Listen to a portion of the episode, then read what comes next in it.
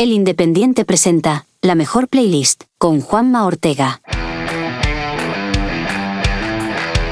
La de cosas que han pasado desde el último episodio. Bueno, antes de nada, palabra mágica. Gracias. Sí, gracias a todos los que nos han escuchado, enviado sus opiniones, todas buenas, así no hay quien aprenda. Bueno, seguimos buscando la mejor playlist musical.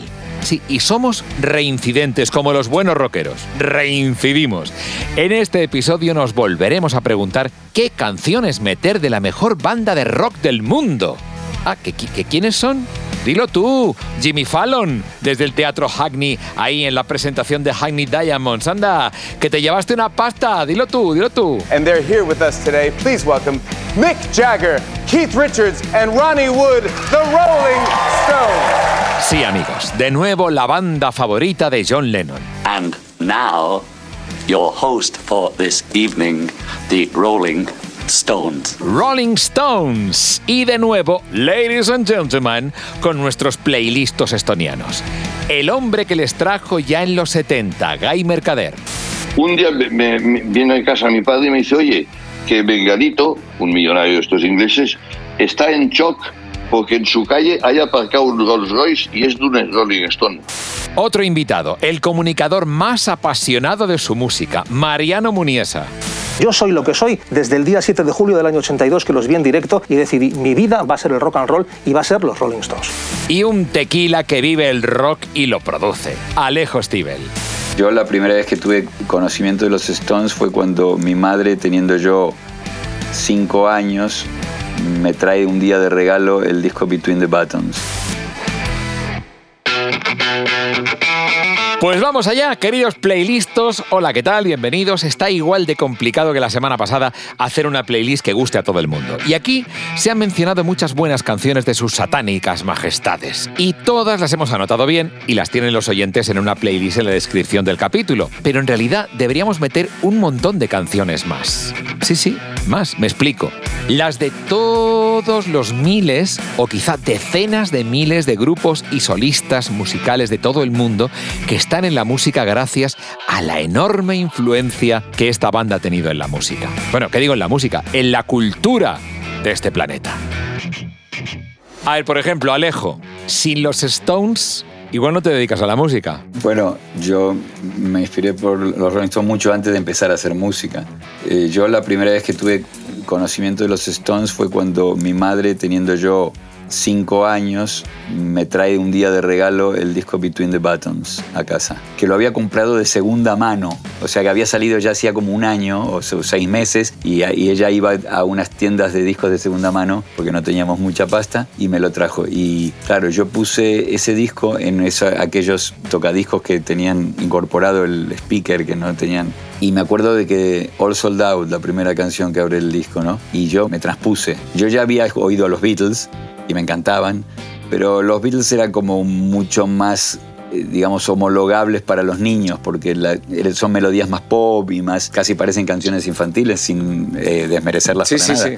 Pero los Stones, claro, era una cosa mucho más agresiva, con una actitud mucho más dura, y entonces a mí me estremeció eso, que teniendo eso cuatro o cinco años, no sé, más o menos cinco, seis, no sé cuánto, pero por ahí. Entonces, claro, yo ah, ya empecé a oír a los Stones ahí y pillé todavía como, bueno, como Guy, no sé si tú también, la salida de los discos aquellos de ir a comprarlo a la tienda cuando Sí. salía, ¿no?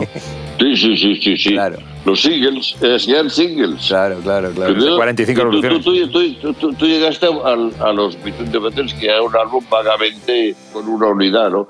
Pero yo es que empecé con los singles. Claro. Solo habían singles. Los- Y el claro. primero que oí, ahí- ahí, pues, sabes, sabéis que se podía escuchar los discos en la tienda. Sí, Y, en las y era- cabinas era el. Faubourg- sí, el eh, al lado de casa, en París, y, y compré el disco, que además era curioso, porque se veían cuatro tipos y uno separado. Y el que estaba separado no era a mí, que era Brian Jones, en la edición francesa. Profético. Y, y, pues, escuché el disco y dije, todos los que vengan los quiero. Y la señorita me dijo, sin escuchar, digo, sin escucharlos. Directamente. ¿no?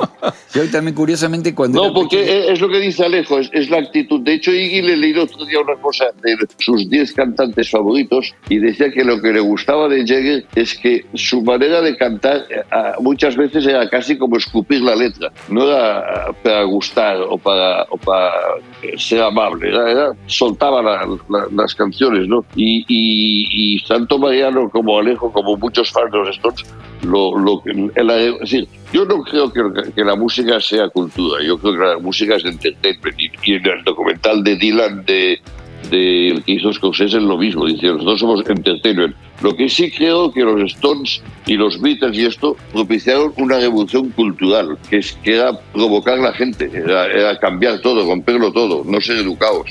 Totalmente. Yo, mira, justamente me has, me has, quitado las palabras de la boca. Yo iba, al hablar del impacto cultural, yo iba a hablar más del impacto social. Es decir, los Rolling Stones. Exacto, exacto. Es decir, los Rolling Stones fueron esa cara rebelde del rock and roll llevada al extremo. No olvidemos que en el año 67 los Rolling Stones se convierten en un problema de Estado para el gobierno británico. Y hay una campaña política, mediática y judicial orquestada para meter a los Rolling Stones en la cárcel porque, los consideran un verdadero peligro para la sociedad.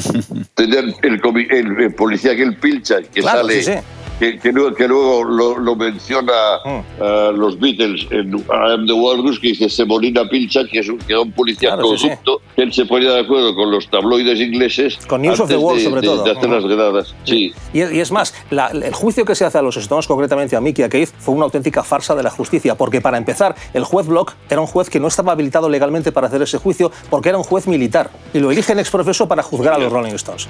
Joder, por, por eso no incluso... Sabía, Mariano. Pues sí, fue así. Por eso incluso el diario The Times publicó aquel famoso editorial de quién mata a una mariposa sí. a cañonazos. Porque dice, bueno, vamos a ver, los Stones pueden no gustar, pero no se les puede meter en la cárcel porque gustan a la gente joven contestataria. Entonces, eh, y no han hecho nada, quiere decir que no han estado... Claro, se les acusó de posesión de drogas y se demostró mm. después que eran acusaciones completamente infundadas. Mick Jagger tenía unas pastillas que se decía que eran anfetaminas en, la, el bolsillo de su chaqueta. Eran medicinas que está, compradas que en la, Italia. Que las trajo de Italia. Exacto. Exactamente, ¿sabes? Se dijo que había ceniza de marihuana en un eh, cenicero que tenía Keith Richards. Y era ceniza de tabaco.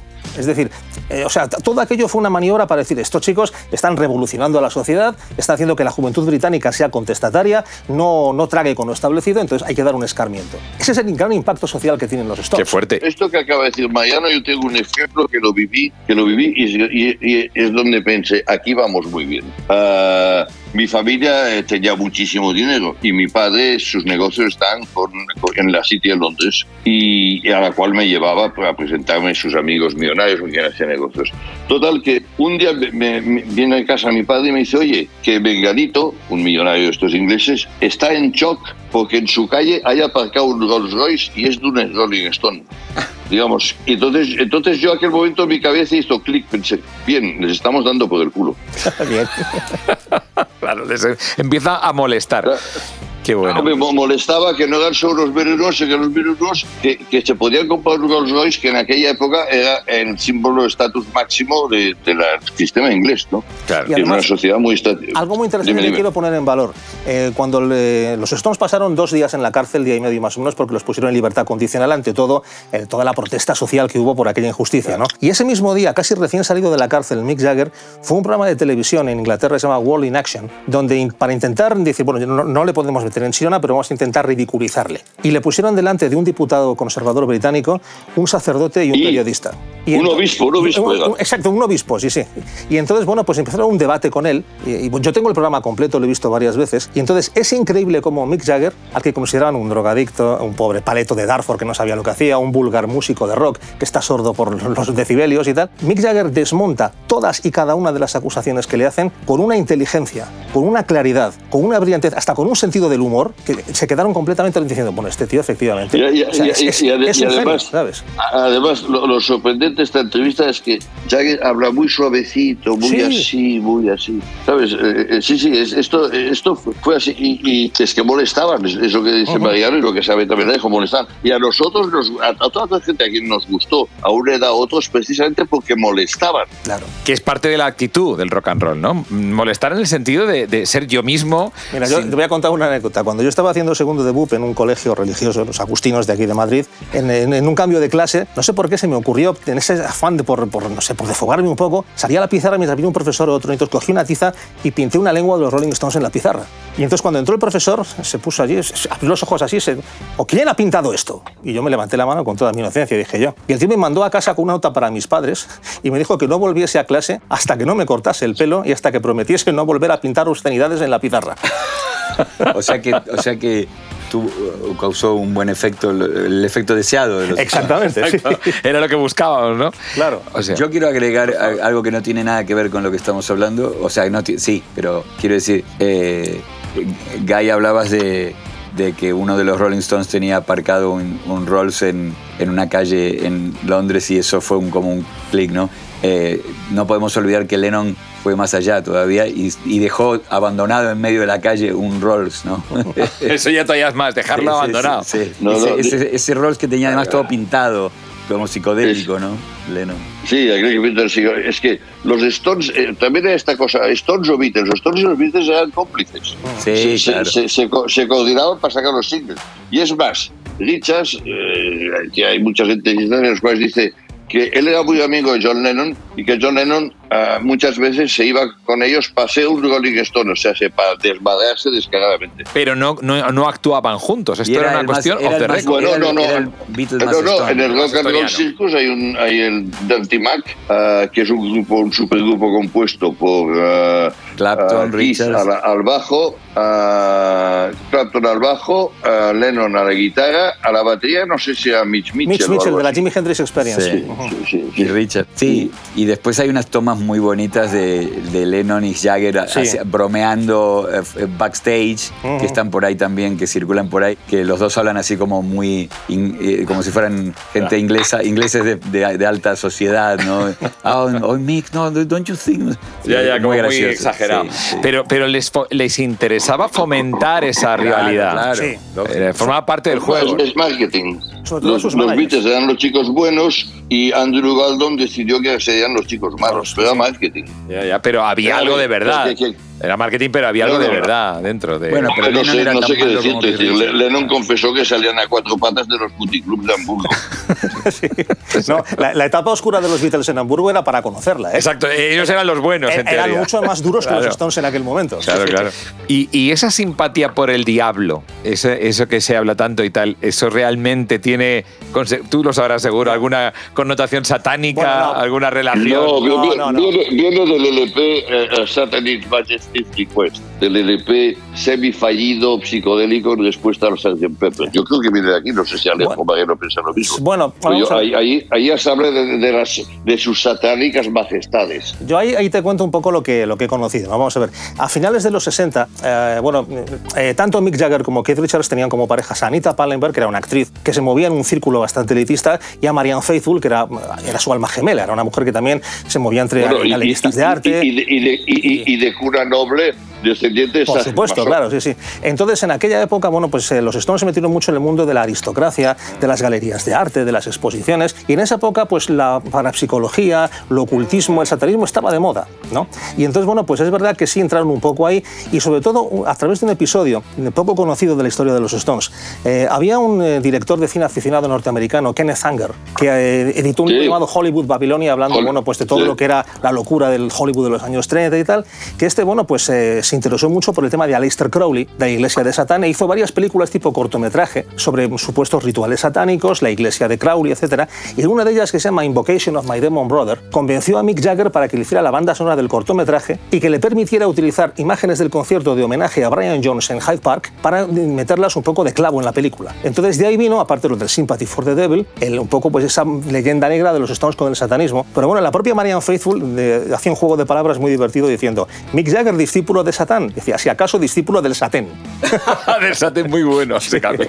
O sea, o sea que culturalmente, hasta para eso han tenido ese descaro de decir, pues si está institucionalizada una religión y el rollo tal, vamos a ser eh, los, los pequeños diablos, ¿no? Claro, los sí, sí. diablos rojos. Yo, yo, yo creo que, es- yo creo que es al revés. Yo creo que muchas veces, y esto Alejo, que, que- que es cantante, y, y fue mucho éxito, muchas veces el público proyecta cosas sobre ti que tú piensas, bueno, pues ¿por qué no? Y lo cojo. Como, como, como la famosa, la, la famosas, las mil teorías que habían sobre los, los Beatles cruzando a Beirut y uno descalzo. Bueno, Sí. si te viene bien y te hace, y te hace promos, lo aprovechas. Hay quien dice que, que Mick Jagger tiene un octavo sentido, pero sobre todo para los negocios. ¿Es cierto que llegaron a, a rentabilizar la marca Rolling Stones como nunca gracias a la visión comercial de Mick Jagger? Bueno, Keith Richards no opina lo mismo. Dice que sí es una persona muy inteligente, pero que su capacidad para los negocios a veces está sobrevalorada. Es lo que dice Keith. A ver, eh, hay cosas que la gente desconoce. Una, si tuviesen tanta capacidad no les hubiese timado a Alan Klein con Claro. un truco tan simple como hacerlos firmar un contrato. Ellos firmaban como Dunkerfeld, entonces tenían Dunkerfeld UK.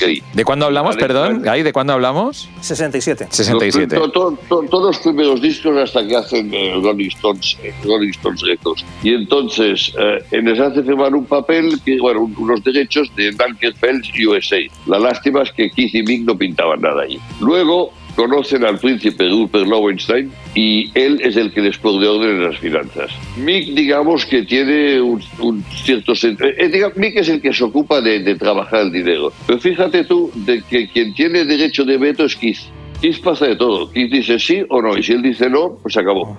No hay que olvidar Charlie. Eh, la mayor parte de los diseños, de, es decir, Charlie colaboró en todos los diseños de escenario, de escenario con Patrick Woodruff y igual de camisetas y de todo, porque la frustración o, o la vocación frustrada de Charlie era ser diseñador. Es decir, Charlie es muy importante. De hecho, eh, cuando se murió Charlie, que la gente reprochaba que los Stones siguiesen girando, no, hombre, ¿por qué giran si Charlie no está bien? Eh, esta gente no se ha enterado de que la sociedad de los Stones, que está domiciliada en, en los, en los Países Bajos, eh, tiene tres accionistas, Mick, Keith y Charlie. Con lo cual, las giras que hacen los Stones ahora, la familia de Charlie sigue cobrando. Claro, es una, es- le haría flaco favor a la familia si dejan de girar. Sí, sí. Me dejan sin herencia. Bueno, Bueno, bueno, no, no, no, bueno, el dinero que tiene les da igual. Si Charlie se, Charlie se compra coches de competición en los cuales lo único que, hacía era sentarse, ponerlo en marcha y, y no moverlo. Y ya está, y esa era la colección que tenía. No, bueno, además, bueno, y de Charlie, caballos árabes. además Charlie cuando enfermó, él también le dijo a ellos, no, no mí. cancelen la gira, sigan, hagan, háganla, sabiendo que De hecho, claro, hacer. En el próximo disco eh, se oye la batería de, de Charlie, ¿no? Porque dejó un montón de pistas grabadas, aunque no todas, ¿no? Pero Es que vamos a ver, el nuevo disco este Hackney Diamonds que se anuncia de los Stones se lleva oyendo hablar de él desde hace casi 10 años. Y me consta, porque eso es la- incluso lo han publicitado los propios Stones, que ellos han estado a lo largo de estos años de vez en cuando grabando en diferentes estudios. Hay un vídeo, por ejemplo, en los estudios Guillaume Tell en Francia, donde los Stones estuvieron, creo que fue en el verano de 2012, haciendo algunas canciones y haciendo algunas pruebas. Mick Jagger ha sacado, por ejemplo, pues en Instagram algunas imágenes suyas tocando, Sí. diciendo, a lo mejor esto es del próximo disco, Sí, sí, como lanzando pistas falsas. algunos segundos de- de algunos música segundos desconocida. Dice, con lo cual yo creo que es muy probable, al igual por ejemplo que pasó en un álbum como Dirty Work, que fue un álbum del año 86 en el cual eh, no participó directamente, pero había algunas pistas en ensayos que hizo Ian Stewart, el sexto Stone, al que ellos querían muchísimo y que era una especie de referente para ellos, y publicaron algunas pequeñas pistas de piano al final del disco. Pues aquí seguramente harán lo mismo. Probablemente alguna de las canciones fuera grabada por Charlie Watts en la batería o hagan algún tipo de guiño para que el sonido de Charlie esté ahí. Eh, Hablando de guiños, oye, es alucinante la capacidad de marketing porque ahora mismo un anuncio en prensa local en un pequeño pueblecito diciendo que ahora vamos a reparar sus cristales, no se enfade. Eh, Siempre han tenido eso, ¿verdad, Guy? Ese espíritu un poquito de jugar con la gente, ¿no? Uno no sobrevive tantos años por ser tonto. Es La verdad es que lo del anuncio este a mí me ha dejado de piedra. Y el que más me ha dejado de piedra es que hay un número de teléfono en el cual te sale un contestador. Eso ya no más. Que te dice sobre todo eso, que no te enfades y que ya te repararemos el cristal. Que te protegemos. Que te protegemos, efectivamente. Si te pones a mirar, tiene pistas sueltas. Eh, Lo decía por lo de las pistas, ¿no? Sí. Que si de pronto Hackney es el nombre que tiene una reserva natural cerca de donde vivía Charlie Watts, ¿verdad? Como en esa pista, como llevando al ausente, ¿no? El gran ausente de los Stones. De alguna manera es un, un pequeño homenaje también, ¿no? El concepto Diamond también como, como cristal, ¿no? Las bodas de diamante, que serían los sí, sí. 60 años juntos, ¿no? A, a tanto, a tanto yo no especulo. Yo, eh, aquí yo ya no especulo porque no, esto, esto ya lo sé. Yo lo que sé es que mientras Keith y Mick vivan, seguirán los Stones. Sí. Ah, aunque desaparezca Ronnie, seguirán. Yo los he visto con Brian Jones dos veces. Los he visto con Mick Taylor. Los he visto con, con, con Charlie Watts. Lo, lo que hay ahí son Mick y Keith. Sí. Y Keith me lo dijo ya en el 76. Él, su ideal es hacer como los bluesmen. Tocar y morirse en escena, o como John Lee Hooker y tocar la semana antes y luego te mueres. O Buddy Waters, es decir, que, que la edad no tiene que ser un impedimento para tocar. Luego está Mick que mm, se descojonaba un poco, le decía, thank you Keith, porque se ve que Keith dijo, oye, como un día no vas a poder hacer tantos kilómetros, quédate sentado y canta. De hecho, hay un meme, hay un meme buenísimo desde la pandemia que se ve aquí y pone COVID-19. Ah, yo solía fumar esto en los 70. Eh, hay mucha gente que no conoce a los Stones o que, digamos, sí que los conoce, pero los percibe de forma diferente a como realmente son. ¿Qué quiero decir? Vamos a ver, para mucha gente de 18, 20, 25 años, los Rolling Stones tienen la edad de sus padres o de sus abuelos. Claro. Entonces, los ven como algo del pasado, algo mayor. Yo les recomendaría a todos los chavales que viesen una maravillosa película que se llama Charlie's My Darling. Es una película experimental hecha por Peter Whitehead en el año 65, eh, recorriendo con los Stones una gira por Irlanda Wow. cuando los Stones tenían 23, 24 años. Es decir, cuando tenían la edad de esos chavales. Y se ve que son igual de tontos, igual de, de payasos, igual de divertidos que los chavales de 24, 25 de ahora. Claro. Entonces, si la gente, si esos jóvenes viesen esa película, percibirían a los Stones de forma diferente, porque dirían, fueran como nosotros. Nosotros seremos como Pues ellos. no me parece ninguna mala idea, Ujú. porque serán las Bueno, tonterías. Yo, yo, yo, yo- yo quisiera hacer un último apunto, favor. apunte, Adelante. que creo que es muy importante. Es decir, lo que la gente joven no sabe es que las libertades que se tienen hoy en día son debidas a toda una generación Cierto. la de los 60, 70, que rompió todas las barreras. Porque aquí en España, que sí, Franco, bueno, yo en Francia tampoco era mucho más liberal. En Inglaterra tampoco era mucho liberal. El mundo estaba muy constreñido. América era... Fíjate que Nixon mandó la Guardia Nacional a disparar sobre los estudiantes en Ohio que protestaban. Es decir, hay toda una generación que, gene- que, cuyo vehículo principal fue la música que rompió muchos tabús. Rompió los tabús porque se los pasó por el foro. Y que la libertad que se gozó y que se goza partió de esta generación. Y los grandes de esta generación fueron primero los Beatles, porque al igual que Dylan, empezaron a componer ellos mismos sus canciones y no interpretar canciones de otros. Y luego, claro, los Stones, porque lo rompían todo y iban a por todas.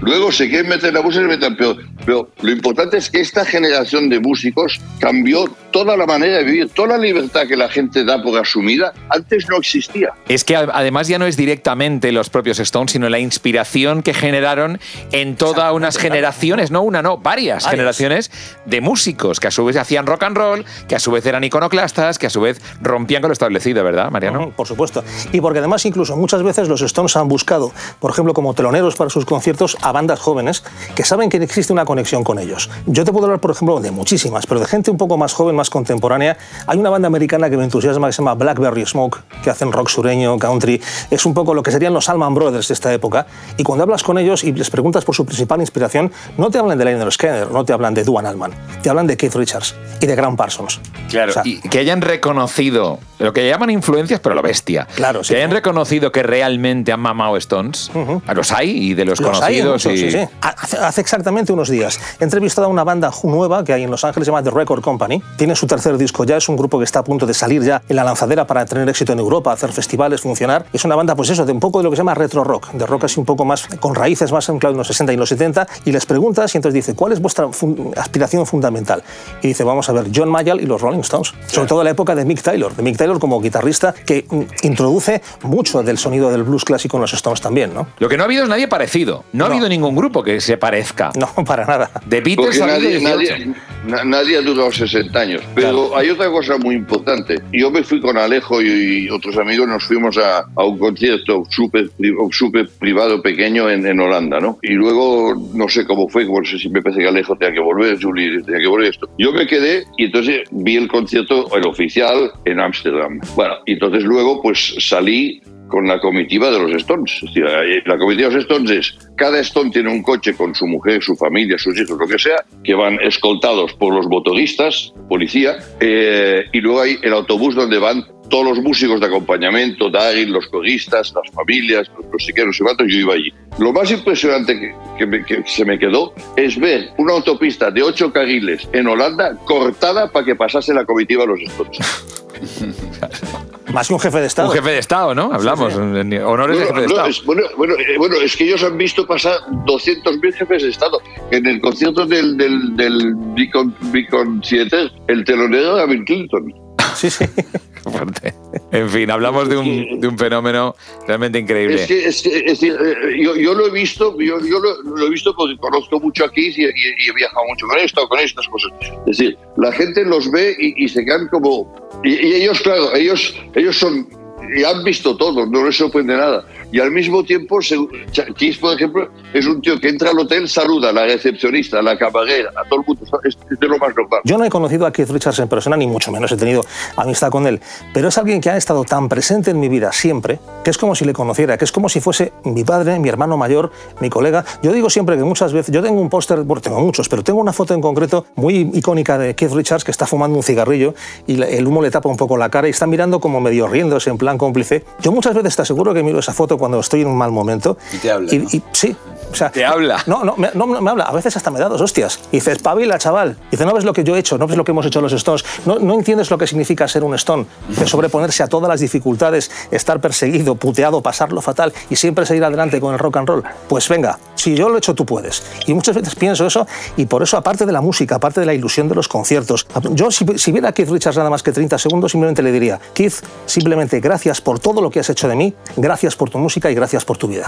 Es mucho más que música. Estamos hablando de algo que te ha llegado de verdad al alma, No, ¿no? y que para mí lo es todo. Coño, sí, sí, O sea, sí, a mí, a que me cambiaron la vida completamente. Yo soy lo que soy desde el día 7 de julio del año 82 que los vi en directo y decidí mi vida va a ser el rock and roll y va a ser los Rolling Stones. Yo entiendo lo que dice y seguramente Alejo también ha pasado lo mismo.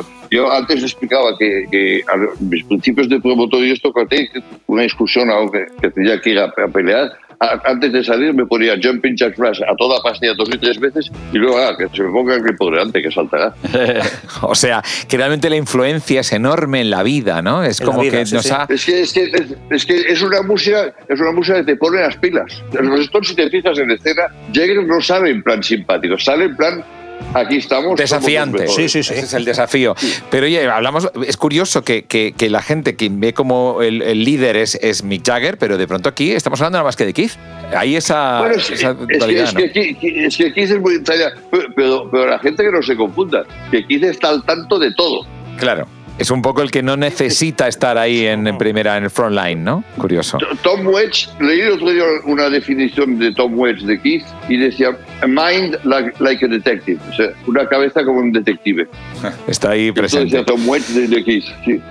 Bueno, pues nada, eh, gracias, de verdad. Seguiríamos, seguiríamos y esto merece de verdad el... No, no, además aquí tienes tres, tres documentados. Sí, por eso, por eso. Es un placer estar con vosotros. Sé, además, tengo que agradecer a Alejo que va a llegar tarde, a donde ha quedado, que había quedado hace media hora ya. Ya no. Y ya no llega, pero le tengo que agradecer mucho que esté aquí con nosotros. Así que nada, chicos, de verdad, eh, eh, no sé, Guy, eh, me, me quedo a despedirme de ti. Enhorabuena por, por haber hecho el fenómeno Stones en directo en España y por haber conseguido traerlos, eh, que ya han heredado, eso ya, esa tradición la han heredado otros ya, pero imagino que lo ves con, con cariño, ¿no? Esa continuación de, de los Stones en España. Bueno, yo es que he descubierto que no hay nada mejor que ser invitado a Richards en vez de promotor. claro, ahora ya lo sabes. Me paso toda la tarde en el camerino escuchando música y riéndome. Eso es música, y eso es actitud y eso es rock and roll. Señores, muchísimas gracias de todo corazón. Venga, gracias a ti. Bueno, la semana que viene, más la mejor playlist de la historia. ¿Y de qué grupo hablaremos? ¿Qué artista o banda merece estar en esa playlist, en esa lista? Vale, te voy a dar una pista de la lista. Españoles. Uy, se me ha escapado que son varios. O sea, un grupo, un grupo español. Sea, un grupo español que puede estar en la mejor playlist de la historia. ¿Quiénes serán? Que no hay que ser muy listo. Bueno, puedes hacer tus comentarios en iVoox o en Spotify, que sabes que hay un espacio para decir qué te parece el espacio. Pues y siempre, hombre, si nos pones cinco estrellas, es fácil, es muy facilito. Le das a clic, pones cinco estrellas y te quedas muy a gusto y nosotros todavía más. Leeremos encantados tus comentarios y hasta la semana que viene. Hasta aquí, la mejor playlist. Con Juanma Ortega. Programa producido por adio.fm.